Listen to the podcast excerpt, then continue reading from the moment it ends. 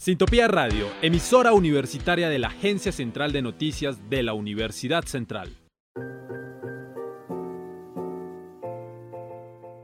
Sociedad. Cultura. La vida desde diferentes perspectivas.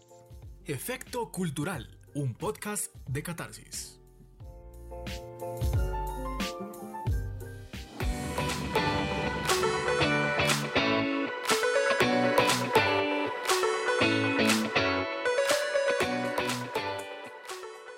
El experto, seguridad y control.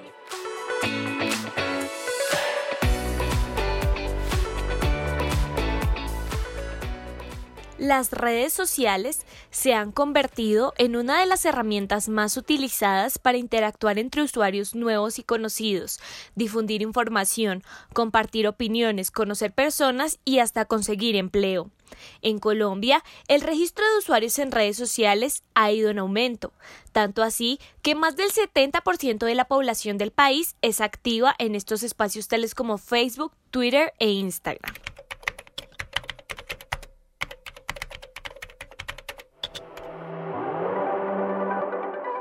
¿Y mi privacidad qué?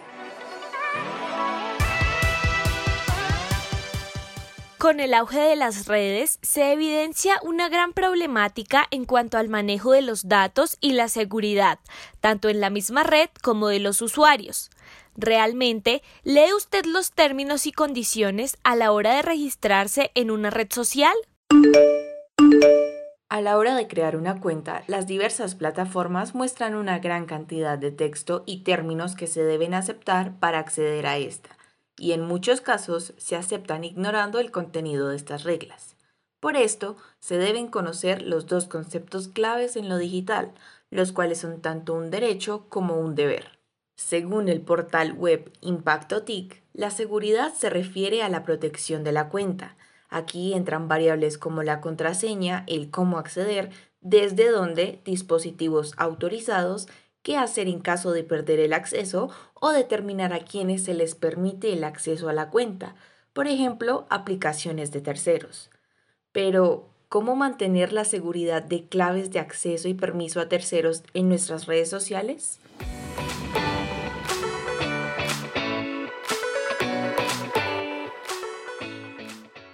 El día de hoy, Sofía Pinto, profesional en negocios internacionales y especialista en marketing digital, nos hablará sobre cómo cuidar nuestros datos en las redes sociales.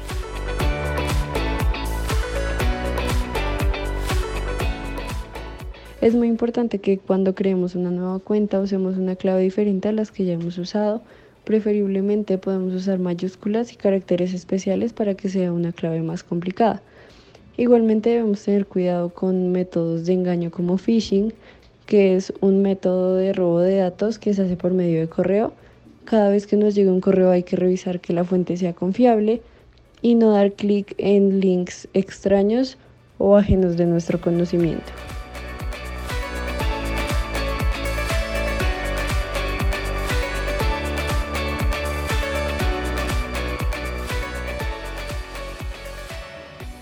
En segundo lugar, la seguridad guarda una estrecha relación con la privacidad, la cual es entendida como la información, ya sean datos personales, fotos, videos y las publicaciones que hace el usuario, así como quién puede interactuar con ella, quién puede encontrar al usuario, ponerse en contacto con él y demás interacciones.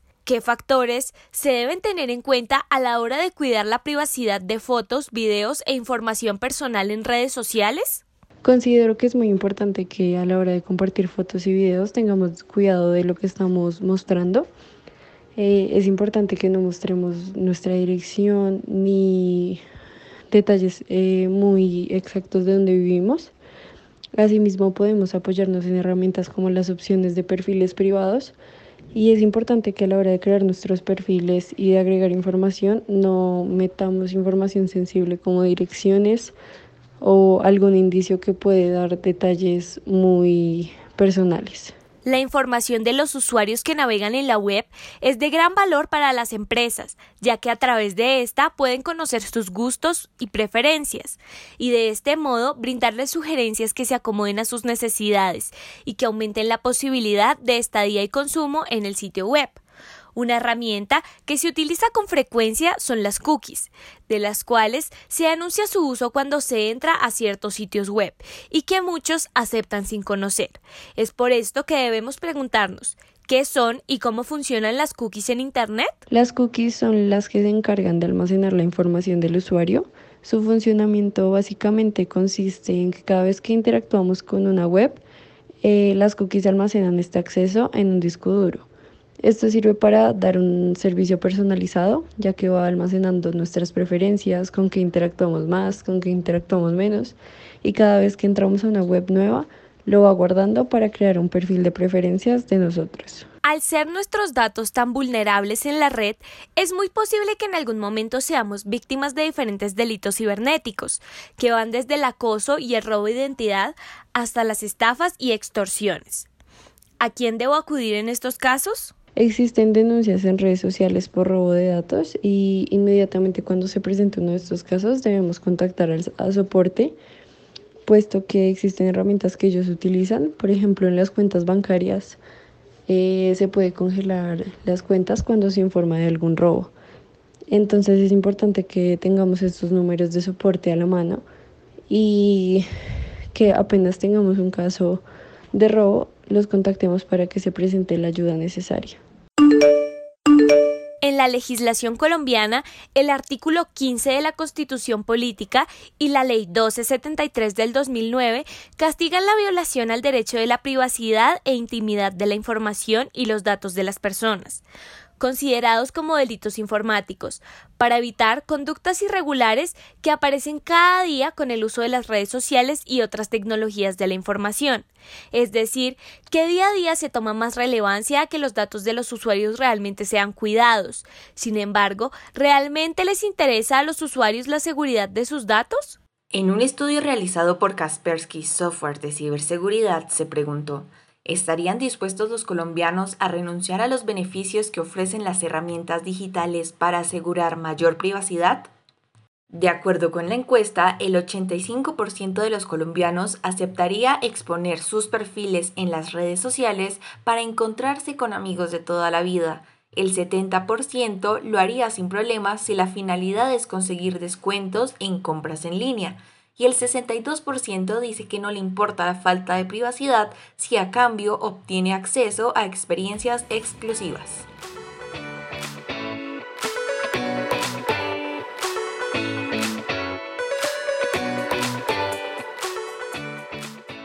Redes de manipulación y desinformación.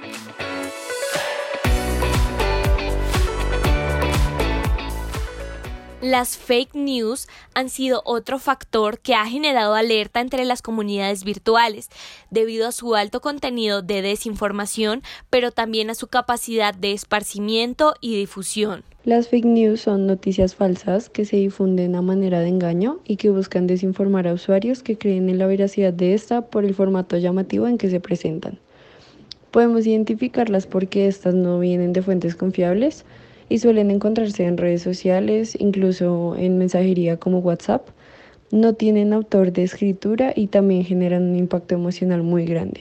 El fenómeno de las fake news está ligado de gran manera con la infoxicación, la cual se basa en la atención y disponibilidad constante que le brindan los usuarios a la información compartida en las redes sociales, haciendo que estos tengan la plena seguridad de que todo lo que ven allí es veraz, ya que no se profundiza en nada y se va de una publicación en otra, primando la cantidad en vez de la calidad, limitando así nuestra capacidad de comprensión.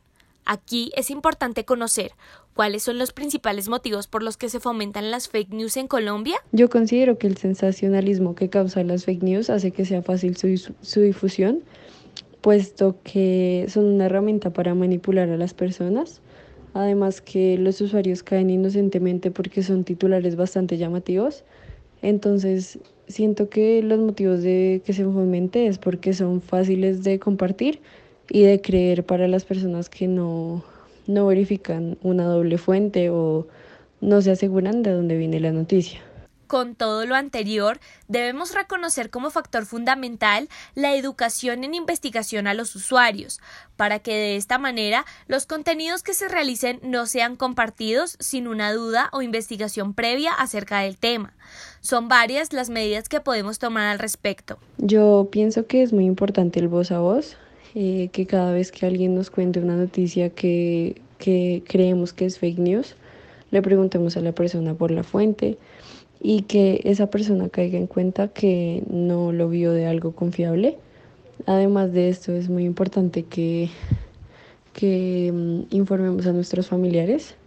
Pasa mucho que personas que tienen más edad o que no tienen mucha información sobre las fake news caen bastante fácil y pueden ser influenciadas con facilidad. Entonces es importante que hablemos de estos, estos temas con nuestra familia, con nuestros amigos y que si se presenta la oportunidad verifiquemos las fuentes dos veces. Actualmente, la seguridad y privacidad en redes son pilares fundamentales que están en el camino de la construcción y que, sin embargo, deberían ser más tenidos en cuenta, ya que por la desinformación, diariamente muchos usuarios son víctimas de ciberdelitos que se presentan en torno a estos temas y en diversas ocasiones no saben cómo prevenirlos y a dónde acudir en estos sucesos. Es por esto que debes reconocer ciertas normas esenciales, como tener contraseñas seguras, no brindar información personal a extraños, verificar las fuentes de información y estar atento a las políticas de tecnología que se brindan al respecto.